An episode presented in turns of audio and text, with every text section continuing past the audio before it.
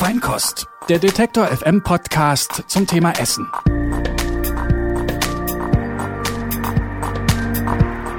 Hallo und herzlich willkommen zu einer neuen Folge Feinkost. Heute und ab jetzt auch immer mit Theresa Bäuerlein und Sarah Steinert. Wir freuen uns, dass wir diese Folge zurückgekehrt sind an den Ort, wo wir auch schon in der letzten Folge waren, nämlich ins Tisk, die Speisekneipe in Neukölln. In der letzten Folge haben wir uns hier mit dem Gourmet Julien Walter getroffen, um über die besten Restaurants der Welt zu sprechen und darüber, was Sterneküche ausmacht. Und diese Folge soll es um das Tisk selbst und seinen Küchenchef Martin Müller gehen. Ein Koch, der wirklich aus Berlin kommt und hier seit letztem Jahr Berliner Gerichte kocht, die laut Julian Walter Sterne verdächtig sind. Hallo Martin. Hi. Ein Koch, der in Berlin, aus Berlin kommt und ein eigenes Restaurant betreibt. Ist das hier in der Gastroszene eine Rarität?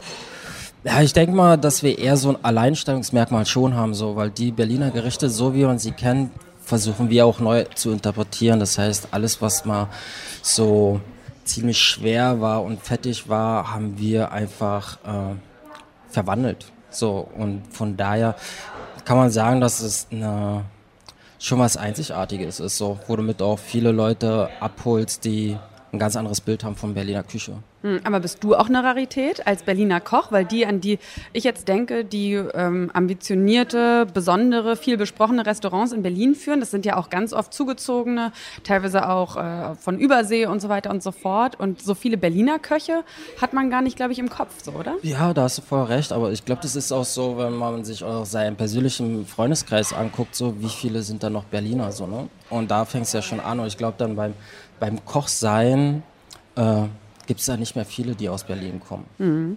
Aber war für dich deswegen auch klar, dass du, wenn schon, ne, du als äh, mit diesem, naja, fast Alleinstellungsmerkmal in Berlin ein Restaurant eröffnest, dass du deswegen auch Berliner Küche auf den Tisch bringen willst? Ja, in erster Linie ging es darum, dass wir hier was kochen wollen, auf was wir selber Bock haben. So, ne? Das heißt so sowas wie Sonntagsbraten oder Sachen, auf die du einfach Bock hast, aber nicht bekommst und dann eigentlich immer zu Mutti fahren musst, dass du sie hast. So. Und wir wollten hier den Raum bieten, dass hier die Wünsche erfüllt werden, wenn man das so sagen darf. Ähm, ja, das finde ich sehr interessant, was du gesagt hast. Wir haben gerade schon darüber geredet, Sarah und ich, dass es äh, schwierig ist, wenn man gefragt wird, wo kriegt man denn in Berlin richtig gutes Berliner Essen, wo kriegt man irgendwie typische Voll, ja. Küche, die, die lecker ist ähm, und die auch ein gewisses Niveau hat, da weiß man überhaupt nicht, wo man die Leute hinschicken soll. Ja, da, äh, da hast du voll recht. Also so ging es uns ja auch und deswegen war auch die Idee oder das einfach auch so umzusetzen, wie wir das im Kopf hatten, gerade um so eine Leute dann auch abzuholen, äh, hat es uns auch voll leicht gemacht. So, ne? Ich glaube, deswegen ist auch der Name TIS irgendwie auch schnell bekannt geworden, so dass viele drüber reden und dass halt die Gäste immer noch hierher finden nach einem Jahr. Du bist ja in Ostberlin groß geworden, ne? Ja, ich bin in Prenzlauer Berg geboren, dann bin ich da ein bisschen aufgewachsen. Ich glaube, so bis ich zehn war, dann hatte ich eine Station in Hohenschönhausen und dann bin ich wieder zurück nach Weißensee, Pankow, Prenzlauer Berg in dem mhm. Bezirk. Und jetzt wohne ich in Friedrichshain. Ah ja, also du bist im Ostteil der Stadt geblieben. Ja, ich habe eigentlich so wenig Punkte mit Westberlin so. Ne? Das ist lustig, also, das bleibt irgendwie doch, ne? Äh, also du bist jetzt Mitte 30, ne? Hm, ich bin Anfang 30, ich habe letzte Letzte Woche hatte ich Geburtstag gehabt. Ah, alles Gute nachträglich. Danke. Dann würde man ja eigentlich denken, dass so für unsere Generation das gar keine Rolle mehr spielt, Ost-West. Aber ich habe das auch beobachtet. Ich bin auch in Berlin groß geworden, allerdings in West-Berlin, hm. dass man trotzdem diese Affinität ein bisschen zum entweder zum Westen oder zum Osten stärker hat, je nachdem, wo man groß geworden ist. Ja, voll. Ich glaube aber auch, weil Berlin so groß ist und du eigentlich, wenn du dich mit Freunden treffen willst oder zu deiner Familie fährst, hast du halt keinen Bock, eine Stunde durch die Stadt zu fahren. So. Und von daher grenzt sich da dein dein, dein Radius schon ziemlich ein. Wie hat sich das dann verändert? Also Mitte, du bist also auch in den, 90, nee, in den 80er Jahren geboren. Da erinnerst du 85. dich wahrscheinlich, 85, mhm. da weißt du wahrscheinlich nicht mehr, wie die Restaurantszene damals in Berlin war. Aber äh, ab dem Moment, wo du dich daran erinnerst, äh, wie, wie hast du das damals wahrgenommen? Also bist du auch mit deinen Eltern, seid ihr essen gegangen? Und wie war damals so die, ja, die Gastroszene in Berlin? Essen, essen gehen sind wir gar nicht viel gegangen, weil meine Mutter hat uns alleine großgezogen. Von daher war auch nie viel Geld da oder das Bewusstsein, außerhalb essen zu gehen. Äh, das haben wir nicht gemacht. Äh, was ich aber wusste oder was im Laufe der Zeit auch entstanden ist, ist, äh, dass zum Beispiel das Nikolaiviertel damals ganz hoch angesehen war, wo ich meine Ausbildung angefangen habe, fand ich Hamburg ganz groß mit den ganzen Leuten und so. Und da dachte man, oder dachte ich immer, da muss ich hin. Und wo ich mit meiner Ausbildung fertig war, brauchte ich eigentlich nirgendwo hin, weil auf einmal waren viele großartige Köche, haben ihr, ihr Restaurant einfach eröffnet und haben da coole Küche gemacht, so die auch außerhalb kamen. So.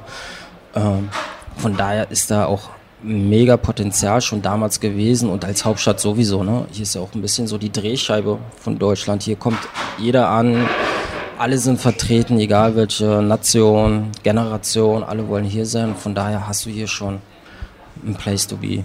Also ich komme aus Bonn und ich habe keine Ahnung davon, was äh, Berliner Küche eigentlich. ich oute mich mal.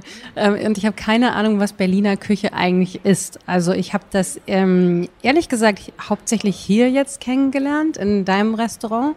Und Sarah hat gerade was von roter Grütze gesagt. Ähm, wo ich dachte, das wäre was Hamburgerisches. Also kannst du mir mal sagen, was das eigentlich ja, ist? Ähm, ähm, wie soll man das beschreiben? Oder einfach, es ist schon deutsche Küche so, aber ich glaube halt dadurch, dass wir auch so ganz schon immer so Zuwanderer haben, ob das früher die Hugenotten waren, die ihre äh, Gerichte mit hierher gebracht haben, die prägen halt auch noch ganz viel. Ne? Und dann kam ja auch ganz viele Leute aus, Ostberl, äh, aus Osteuropa hierher. Das heißt, äh, du hattest schon immer eine deftige Küche, ja, mit Kohl, Wurzelgemüse, gekochtes Fleisch, äh, geschmortes Fleisch.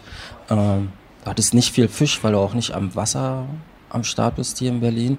Äh, und das zu beschreiben, was Berliner Küche ist, ist, glaube ich, darauf auch zurückzuführen, was es dann schlussendlich ist. Eigentlich ganz simpel. Also wir haben immer noch Kartoffeln, kochen immer noch das Sauerkraut.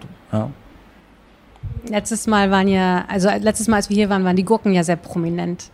Äh, welche Gurken? Die Spreewaldgurken oder der Gurkensalat? Wir hatten beides. Achso, ja, Spreewaldgurken ist ja ganz klar, da halten wir auch so die Fahne hoch, so, die gehören halt auch zur Berliner Küche. Äh, und der Gurkensalat ist eigentlich äh, schon auch immer da gewesen. Das ist eigentlich so mit das einer der ersten Gerichte, mit dem wir nach draußen gegangen sind. Und der hat jetzt einfach einen Prozess durchgemacht, so dass er jetzt so ist, wie er ist. Ist schön. Wie kam es dann bei dir, dass du dich dazu entschlossen hast, Koch zu werden? War das was, wo du schon als Kind dachtest, ich will unbedingt mal in der Küche stehen? Nee, ich glaube, also so, wenn ich mir Gedanken drüber mache, warum, wieso, weshalb, dadurch, dass meine Mutter uns alleine großgezogen hat, ich habe noch zwei Schwestern, war ich der Älteste und ich musste halt gucken, dass dass sie ein bisschen was zum Futtern hatten abends. Ne? Und da will ich aber noch nicht sagen, dass ich dachte, ey, ich werde mal Koch, so, weil ich glaube, so bis 14 hatte ich gar keine Ahnung, was ich sein wollte. Ich wollte auf jeden Fall kein Kfz-Mechaniker werden. Das war schon mal klar. Ähm, und dann ist es einfach so, so gekommen, so, weil irgendwie hast du ja doch Bock, was zu essen. Du merkst irgendwie, oh krass, das schmeckt aber so, wieso ist das so? Und dann probierst du dich selber aus und irgendwie bist du dann schon irgendwie drin. Wenn du dann neugierig bist und dann deine Neugier stillst mit Büchern oder mit Essen gehen, bei anderen Essen. Und dann kommt dann irgendwie so, ey, was sind deine Möglichkeiten? Und dann fragst du dich, auf was du wirklich Bock hast. Und dann ist der Beruf Koch irgendwie hängen geblieben. Und den verfolge ich seit ich jetzt 17 bin. Viele kennen dich vielleicht auch noch als Sous-Chef vom La Soupe Populaire von Tim Raue, mhm. ein ziemlich bekanntes Restaurant und ein ziemlich ja. bekannter Koch auch in Deutschland. Und ähm, da hast du aber nicht deine Ausbildung gemacht, oder? Nee, ich habe meine Ausbildung, damals hieß das Restaurant Kosmos in der Tucholsky-Straße. Mhm, in Mitte, ne? Ja, genau, mhm. genau, in Mitte gemacht. Und die war auch ganz cool, aber die war halt nicht befriedigend. Ne? Also wir haben da ganz viel Scheiße produziert. Oder sagen wir mal, da war einfach keine Leidenschaft dahinter, das was mhm. so ist. Oder haben wir. Ja, das hat. Äh, die eigentliche Ausbildung hat eigentlich wirklich danach stattgefunden, so, ne? dass du auch mit anderen Köchen arbeitest, so mit anderen Produkten, was ist Kochen, so, ne, wo wie funktioniert eine andere Küche, wie funktioniert eine Küche, da geht es dann um Hierarchien und sowas und dann fängst du an, alles aufzusaugen wie so ein Schwamm. So mhm. die Ausbildung an sich war eigentlich nur wichtig, dass ich diesen Schein habe, dass ich jetzt wirklich ein bisschen mehr Geld verdienen kann. Aber vom Wissensstand äh, war das also echt nur ein ganz kleiner Teil. Und die gilt ja als extrem hart, die Kochausbildung. Ist das auch deine Erfahrung gewesen? Nee, also überhaupt nicht. Ich glaube, ich hatte auch eher ein entspanntes Leben. Ich musste nicht am Wochenende arbeiten, hatte auch meinen geregelten 10-Stunden-Tag. Das Harte kam eigentlich erst nach der Ausbildung, wo du dich dann auch beweisen musstest, dass du da auch hingehörst, wo du dich beworben hast und da auch standzuhalten mit den anderen Köchen, mhm. die ja auch alle stark waren. Hat sich da auch schon so eine Kochphilosophie bei dir herausgebildet? Nee, gar nicht, gar nicht. Das war so, eine Philosophie hat sich dann erst später entwickelt, so wo auf einmal so diese Küchenhierarchie ein Thema wurde, wo du dann ähm, auch wusstest, okay, du bist jetzt äh, ein Kommi, das heißt, du bist so ähm, der Ausgelernte, der Jungkoch. Das heißt, äh, alle Aufgaben, auf die die anderen keinen Bock haben, die musst du machen. Und somit arbeitest du hoch. Und das war ziemlich ehrlich, ziemlich hart und ganz prägend. Aber du wurdest halt auch immer belohnt, wenn du ein guter, ein guter Koch warst, ein guter Junge, äh, bist du auch aufgestiegen. Auch in deinem Ansehen, auch in deinem Selbstbewusstsein. Und so ähm, wirst du auch größer und stärker, traust dir mehr zu, willst auch viel mehr wissen und willst vor allen Dingen auch viel mehr Verantwortung übernehmen. Und damit kommt dann irgendwann so, okay, das will ich auch für später haben. Das sind so die Grundpfeiler jeder Küche, glaube ich, dass da eine Hierarchie ist und dass da diszipliniert gearbeitet werden muss, so egal wie, was das Umfeld äh, hergibt. Also du hast jetzt öfter Hierarchie gesagt äh, und das klingt für mich so, als wäre es schon auch ein hartes Arbeitsumfeld, also eins, wo man sich wirklich durchkämpfen muss. Ja klar, ich glaube so, wir, also so, ich glaube, ich hatte auch mal so drei Jahre, wo ich zwischen 14 und 18 Stunden arbeiten musste und das prägt halt, das heißt halt, du hängst mit den Leuten den ganzen Tag ab und gehst eigentlich nur zum Schlafen nach Hause. Und das klappt nur, wenn jeder weiß, was er zu tun hat und wo sein Platz ist. Und von daher zieht sich das dann einfach durch. Und jetzt äh, habe ich mein eigenes Restaurant und natürlich wissen auch alle so, äh, wenn ich was will, äh, wird es halt auch schon umgesetzt. Und die verstehen auch, warum es, warum es so ist. Hm. Muss man viel rumschreien in Küchen? Nee, überhaupt nicht. Ich glaube, ich bin, also ich, klar bin ich, also ich bin nicht laut oder so, aber äh, manche Sachen müssen einfach angesprochen werden so und davor musst du auch, darfst du dich nicht verstecken. So, aber äh, eigentlich wird zum Beispiel hier gar nicht geschrieben, weil wir auch eine offene Küche haben. So. Da reichen eigentlich schon Blicke, wenn irgendwas nicht cool ist. So. Ähm, und ich halte, also ich, diesen Führungsstil laut zu sein oder beleidigend zu sein, ähm, ist eher so eine Spirale nach unten für mich so, weil damit förderst du nicht den Mitarbeiter. Du willst ja, dass er besser wird und vor allem, dass er für dich arbeitet, egal wie groß der Stress ist. Um das Bessere rauszuholen, versuchst du die Mitarbeiter auch ein bisschen zu unterstützen in dem, was sie machen, Einfühlungsvermögen und alles, was da Soziales dazugehört. Ist das vielleicht auch mehr so äh, der alte Küchenstil? Also wenn man sich so den... Ah, will ich auch gar nicht so sagen, weil ich glaube, so, so Köche sind... Äh, sind schon eine ganz besondere Gruppe von Menschen so ne? Also alles äh, das Ego ist sehr groß. So versuchen sich auch ihre eigene Welt zu schaffen wollen Anerkennung haben untereinander und vor allen Dingen das Feedback von den Gästen. Von daher gibt es auch laute Küchen. Es gibt auch ganz leise Küchen. Äh, es gibt entspannte Küche hektischen also so das ist einfach ein großes Portfolio wie wie der Chef dann auch eigentlich ist. So was ist der Chef für ein Typ? Und das spiegelt sich ja eigentlich auch immer äh, um die ganze Dynamik innerhalb der Küche oder im Restaurant wieder. Ist das eher eine Männerwelt? Ja, klar, also wenn du das jetzt siehst, ich meine, so 18 Stunden zu arbeiten, also maximal, äh, das, ähm, das ist schon hart, das traue ich aber auch jeder Frau zu. Äh, aber du siehst vorwiegend nur Männer, das muss man schon sagen. Ähm, aber ich glaube, in der Küche ist es eigentlich scheißegal. Weil wenn du deine, dein, deine, deine Küche hast, deine Küche hast äh, und da schon eine Hierarchie ist, ist ja ist jeder gleich. Also jeder muss halt liefern.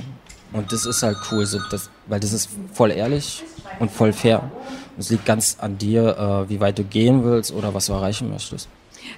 Wir haben ja schon kurz gesagt, dass du ja eben bei Tim Rauer als Zuschef gekocht hast vorher und mhm. da ja eigentlich auch schon erfolgreich warst, kann man sagen. Ne? Also immer, also ist jetzt ja keine schlechte Position, die du erreicht hast. War für dich trotzdem klar, das reicht mir nicht, ich will weitergehen, weil ich meinen eigenen Schuh machen möchte? Oder hat sich das, äh, also wie ist dieser Gedanke entstanden, dass du gesagt hast, na, ich möchte mein eigenes Restaurant eröffnen, weil es ist ja auch ein großes Risiko, was man eingeht, oder? Äh, ja, voll. Aber so, ich glaube so, das ist mit allem anderen auch so im Leben, ne? dass du halt auch mal einen Schritt nach vorne machen musst, um dich selber zu entwickeln und vor allen Dingen deine deine, deine Wünsche, die selber erfüllen kannst. So. Und Tim Rauer war eine Station, für die ich voll dankbar bin. Äh, aber es war auch ganz klar, dass das äh, auf Zeit ist. Mhm. Ne? Also wenn die, äh, die Chance da ist, sich da zu verwirklichen, dann muss man die ergreifen. Also ist es in Berlin so, dass es eher leicht ist, was Neues zu machen? Boah, ich glaube eher nicht so, weil ich glaube, so, da steckt ja auch immer ganz viel, ganz viel Geld dahinter, ne? Und das Risiko ist so groß, wo, wo man auch sagen kann, nach zwei Jahren ist einfach vorbei und du hast Geld verblasen, was du vielleicht gar nicht hattest und hast dann auf einmal so viel Schulden, wo du dann auch schwer wieder runterkommst. Also glaube ich schon, dass jeder darauf bedacht ist, äh, alles sicher zu haben. So, ne? Mhm. Ähm, ich weiß nicht, ob das einfach ist so. Ich glaube, man muss halt immer Mut haben, Sachen zu machen, die man selber gerne machen möchte oder erreichen will. So. Hm. Also ich meine, wenn ich jetzt hier ein Restaurant aufmachen wollen würde, ja, hm. ähm, was könntest du mir irgendeinen Tipp geben, was ich machen oder auf keinen Fall machen sollte? Ich mache auf jeden Fall auf das, auf was du selber Bock hast und für was du brennst, was du selber haben möchtest. So. Hm. Das glaube ich ist ganz wichtig, dass deine eigene Einstellung muss da sein zu der Sache. Und ihr macht ja schon irgendwie Fine Dining. Äh, also schon ambitionierte Küche, aber eben noch zu relativ moderaten Preisen. Ne? Also ich glaube, die Hauptgerichte liegen bei euch so ja, um welchen Preis Menü, rum? Das Menü kostet 39, also fängt bei 39 an. Und das sind drei Gänge? Das sind drei Gänge, genau, und fünf Gänge sind bei 59. Und dann hast du noch unseren Broiler, der kostet 35 Euro, der ist für zwei, dann bist mhm. du also bei 17,50 Euro pro Nase. Mhm. Und das ist so die Range, in der wir uns bewegen, so äh, anspruchsvoll, Fine Dining würde ich gar nicht sagen. So, also wir stehen halt schon lange hier, produzieren das, haben großen Mise en place, ähm, kriegen fast jeden Tag frische Ware. Ähm, und wir können ja auch mit den Lebensmitteln umgehen. So, ne? Und äh, wir wollen auch, dass der Teller schön aussieht, dass es ästhetisch ist und vor allen Dingen, dass es schmeckt. Und das braucht halt auch Zeit. Mhm. Ähm, und so wie es dann auf dem Teller aussieht, wenn es für den einen schön aussieht oder fein dining, dann, dann ist es so, ja. Okay. Also wir haben letztes Mal ja mit Julian Walter auch ähm, hm. über euer Essen hier gesprochen und er hat uns auch erzählt, und das fand ich ganz interessant, dass es so eine deutsche Eigenart ist, dass sie eben nicht so rein fokussiert sind, in der Regel die Deutschen, äh, auf das Essen und wie es schmeckt und auf die Zutaten, sondern dass sie für gutes Essen auch immer so ein bisschen das Bromborium drumherum brauchen, also die große Geste, sei es jetzt, dass das Restaurant super schick ist und da müssen hm. die Kronleuchter von der Decke hängen, äh, als auch, dass das Essen angerichtet ist wie ein Kunstwerk, was er eben überhaupt nicht unterstützt. Ähm, und da kann man ja schon sagen, das macht ihr ja hier alles nicht. Ne? Also es ist hier, es ist ein sehr, es ist total schön und, mhm. und hell, es ist ein großes Restaurant, aber es ist bodenständig eingerichtet, also nichts von wegen Kronleuchter und Pomp. Und wird es bisher trotzdem gut hier alles angenommen?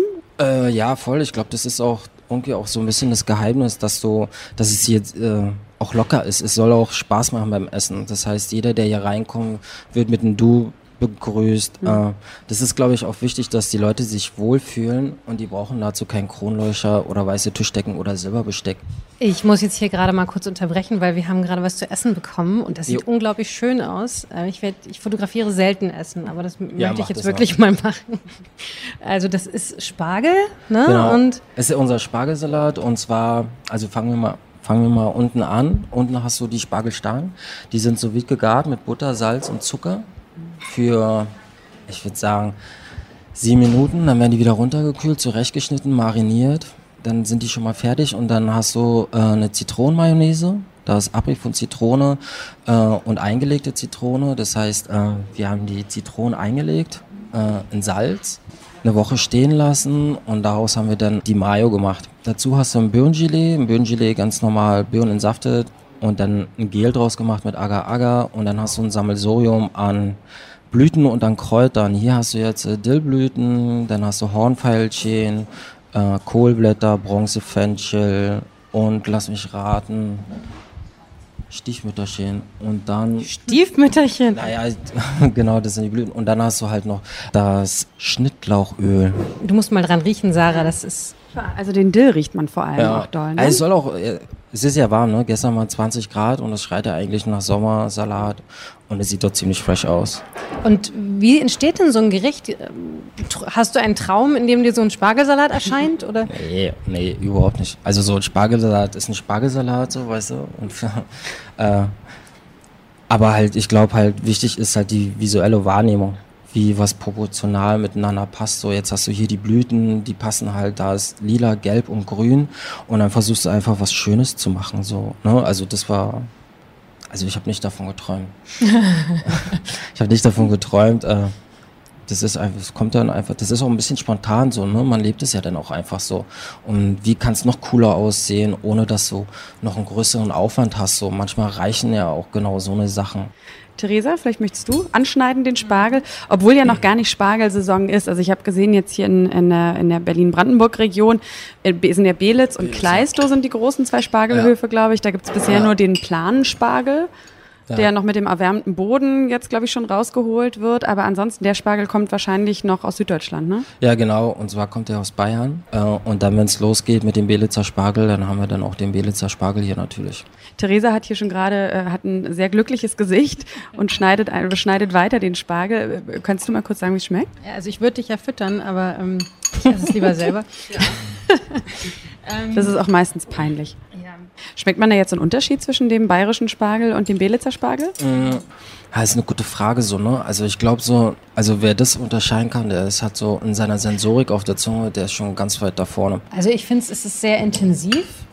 Der Spargel ist nicht besonders weich, ne? Also ihr habt den recht Du hast sous vide hast du Genau, gesagt, das, also ne? Niedergartemperatur und zwar mhm. sind es 80 Grad und 7 Minuten und dann wird er noch runter runtergekühlt. Also so, dass, er, dass der Spargel einfach gegart ist, aber der soll ja auch was, äh, der soll auch ganz viel Struktur haben. Ja, Dafür ja. hast du ja dann die Mayo und mhm. das Gel, was dann halt weich ist, ne? oder flüssig in dem Fall.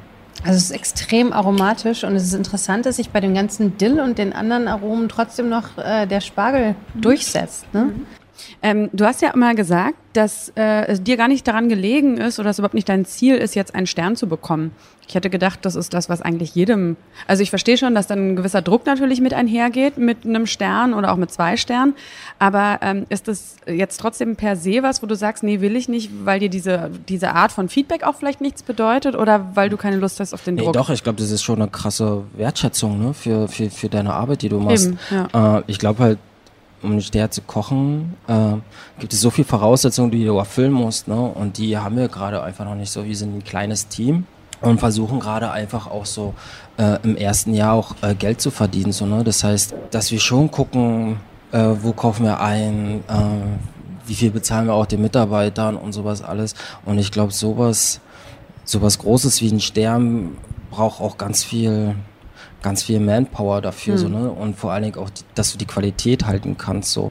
Also das heißt, du würdest dich schon über einen freuen, aber du rechnest jetzt noch nicht damit. Nee, ja, natürlich. Ich glaube, jeder würde sich darüber freuen, so, weil das ist ja Champions League. Ne? Mhm. Aber das ist auch, ich habe gesagt, äh, dass das Konzept auch gar nicht hergibt. So, ne? Hier soll auch jeder, der herkommt, der, der Bock auf, äh, auf so ein Essen hat. So, ne? Und mhm. da musst du auch sehen, dass die Leute hier um die Ecke, die jetzt hier in der Köln nicht so viel Kohle haben, dass sie auch abgeholt werden. So. Ja. Äh, ich finde immer mit so einem Stern dann auf einmal die Preise so anzuziehen, so hat auch viel damit zu tun, dass du dann halt auch neue Mitarbeiter Mitarbeiter brauchst, so, um dann noch besser zu werden und vor allen Dingen auch den Stern zu halten. Und ich glaube halt, äh, bei so einem Jungladen wie wir, wo jede Mark noch umgedreht wird, musst du halt irgendwann auch mal ein paar Abstriche machen. Und jetzt stehen wir gerade zu zweit in der Küche und zu zweit im Service. Das heißt, wir sind vier plus ein Spieler, sind fünf Leute.